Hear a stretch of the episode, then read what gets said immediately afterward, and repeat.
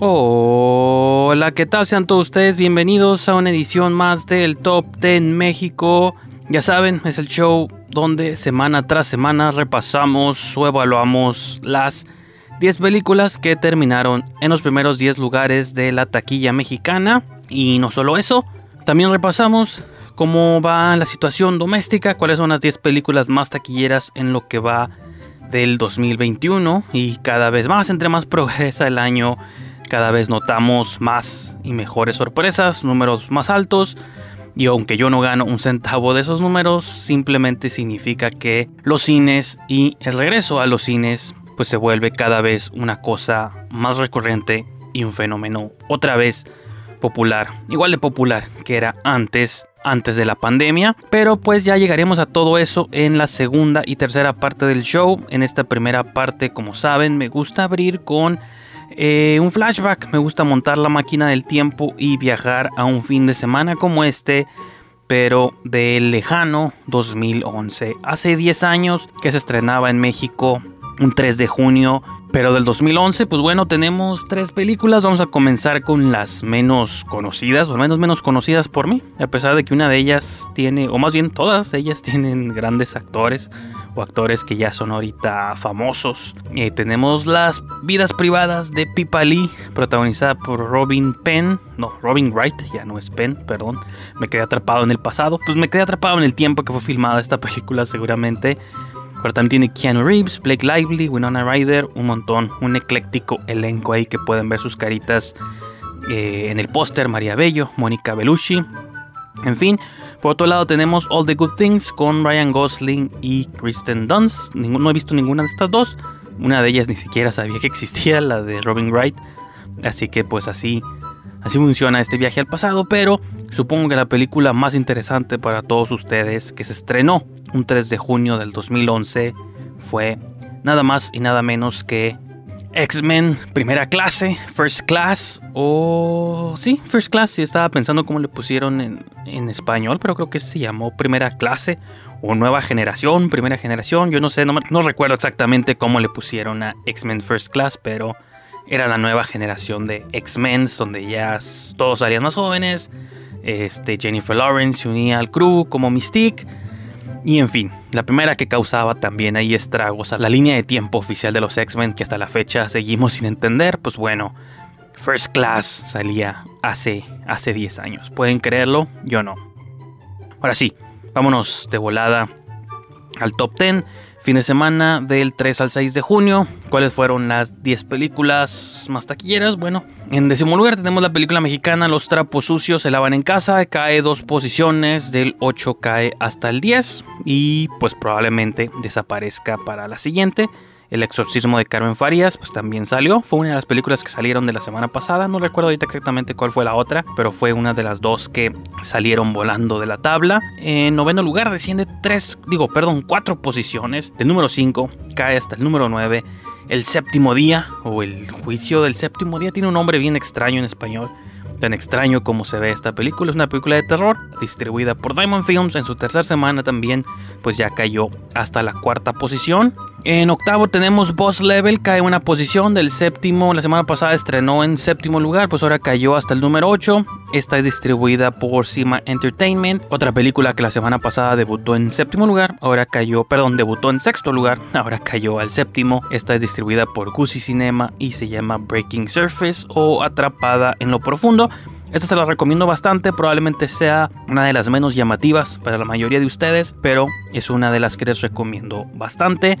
Número 6 cae tres posiciones ya, del 3 cae hasta el 6 de Unholy ruega por nosotros en su séptima semana. Como saben, esta película estuvo en el top por muchos, muchas, muchas semanas, muchos días, este casi un mes y feria, pues bueno, ya poco a poco la están desplazando otras películas de horror que ahorita vamos a comentar más adelante. El primer estreno en la tabla, en quinto lugar tenemos El trabajo de mis sueños o My Salinger Year protagonizada por la reina, este, bueno, dos reinas, pero la reina de esta generación, Margaret Qualley, y la quizá la reina para muchos en los 80s, este, Sigourney Weaver.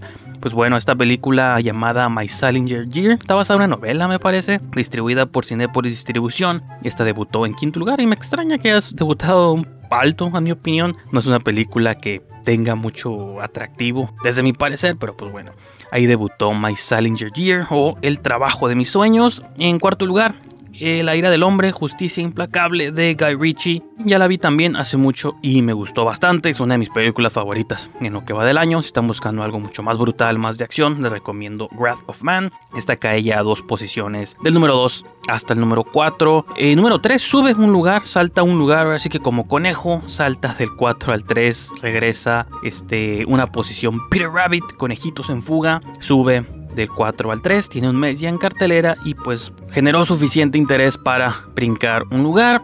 En segunda posición, desciende del primer lugar. La semana pasada había debutado el número 1, pues bueno, ahora la desplazaron al número 2. Los demonios fueron crueles con Cruella porque cae al número 2. Esta es distribuida por Disney.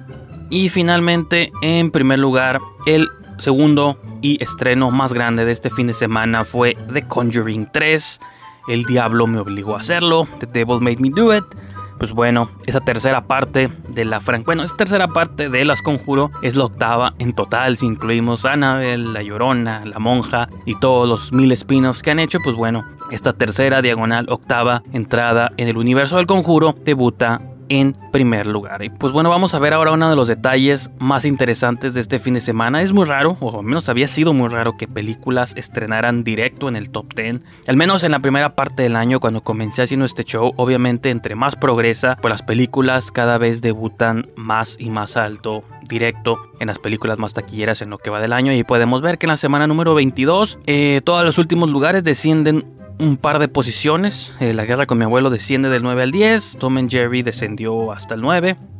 Demon Slayer, que fue un fenómeno en sí mismo, descendió hasta el 8. Este, bueno, ahí tenemos las tres películas fantasmas que hemos tenido a lo largo de todo el año. Cruella ascendió 4 lugares, del 8 hasta el 4 saltó con 114 millones de pesos recabados en taquilla. The Unholy se mantiene en tercer lugar, descendió una posición, estaba en segundo lugar, ahora descendió al tercero con 121.3 millones. Para darle paso al debut, El Conjuro logró hacer 131.8 millones de pesos en su semana debut.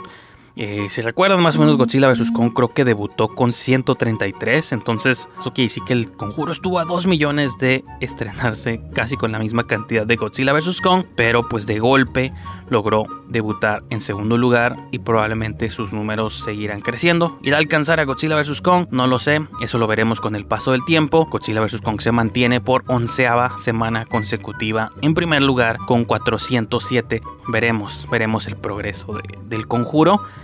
Eh, usualmente me paso a la del cine mexicano, pero quiero que veamos directo primero la del cine de terror, donde como pueden ver El Conjuro también debutó directo en el segundo lugar en esta tabla de terror y ciencia ficción. Todas, si se dan cuenta, todas descienden un lugar. Espiral del libro de Saw, Spiral, esa fue la que desapareció de la tabla para darle lugar al conjuro, Relic, Atracción, Chaos Walking, El exorcismo de Carmen Farías, Monster Hunter, Juega conmigo, Mortal Kombat y Rega por nosotros, The Unholy, todas cayeron un lugar para darle paso a The Conjuring directo en el segundo.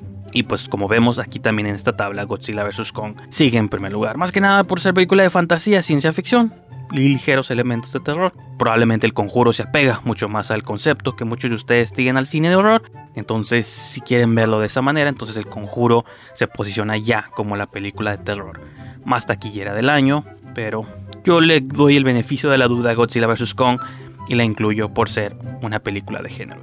Ese fue el impacto, el alto impacto de este fin de semana con The Conjuring 3. Y pues ahora sí vamos a ver la del cine mexicano. La dejo hasta el último porque pues realmente tampoco hubo muchos cambios, no hubo ningún estreno que entrara a la tabla, ni hubo ningún cambio de posición. Como pueden ver ahí los números amarillos, todas se mantienen en el mismo lugar. La única que incrementó unos cuantos millones fue los trapos sucios se lavan en casa, subió a 10.6 millones de pesos, pero todas se mantienen en el mismo lugar que estuvieron la semana pasada. Y este juega conmigo, sigue siendo la reina de las películas mexicanas, con 13 semanas estando en primer lugar. El exorcismo de Carmen Farías se quedó corta, se quedó a un millón punto tres de empatarla y a más de superarla. Entonces el exorcismo de momento pues se va a quedar como el segundo lugar. Medios hermanos en tercero, te dime cuando tú, los trapos sucios, como ya menciono, después de ti, no porque me enamoro, todo lo invisible, y todavía tenemos dos posiciones para llenar en la tabla del cine mexicano. Y pues bueno, esto ha sido todo por esta sesión del Top 10 México. Como saben, todos los martes estamos aquí con una sesión nueva de este análisis y este comentario sobre la taquilla mexicana. Gracias por haberme acompañado. Nos escuchamos. Hasta la próxima. Adiós.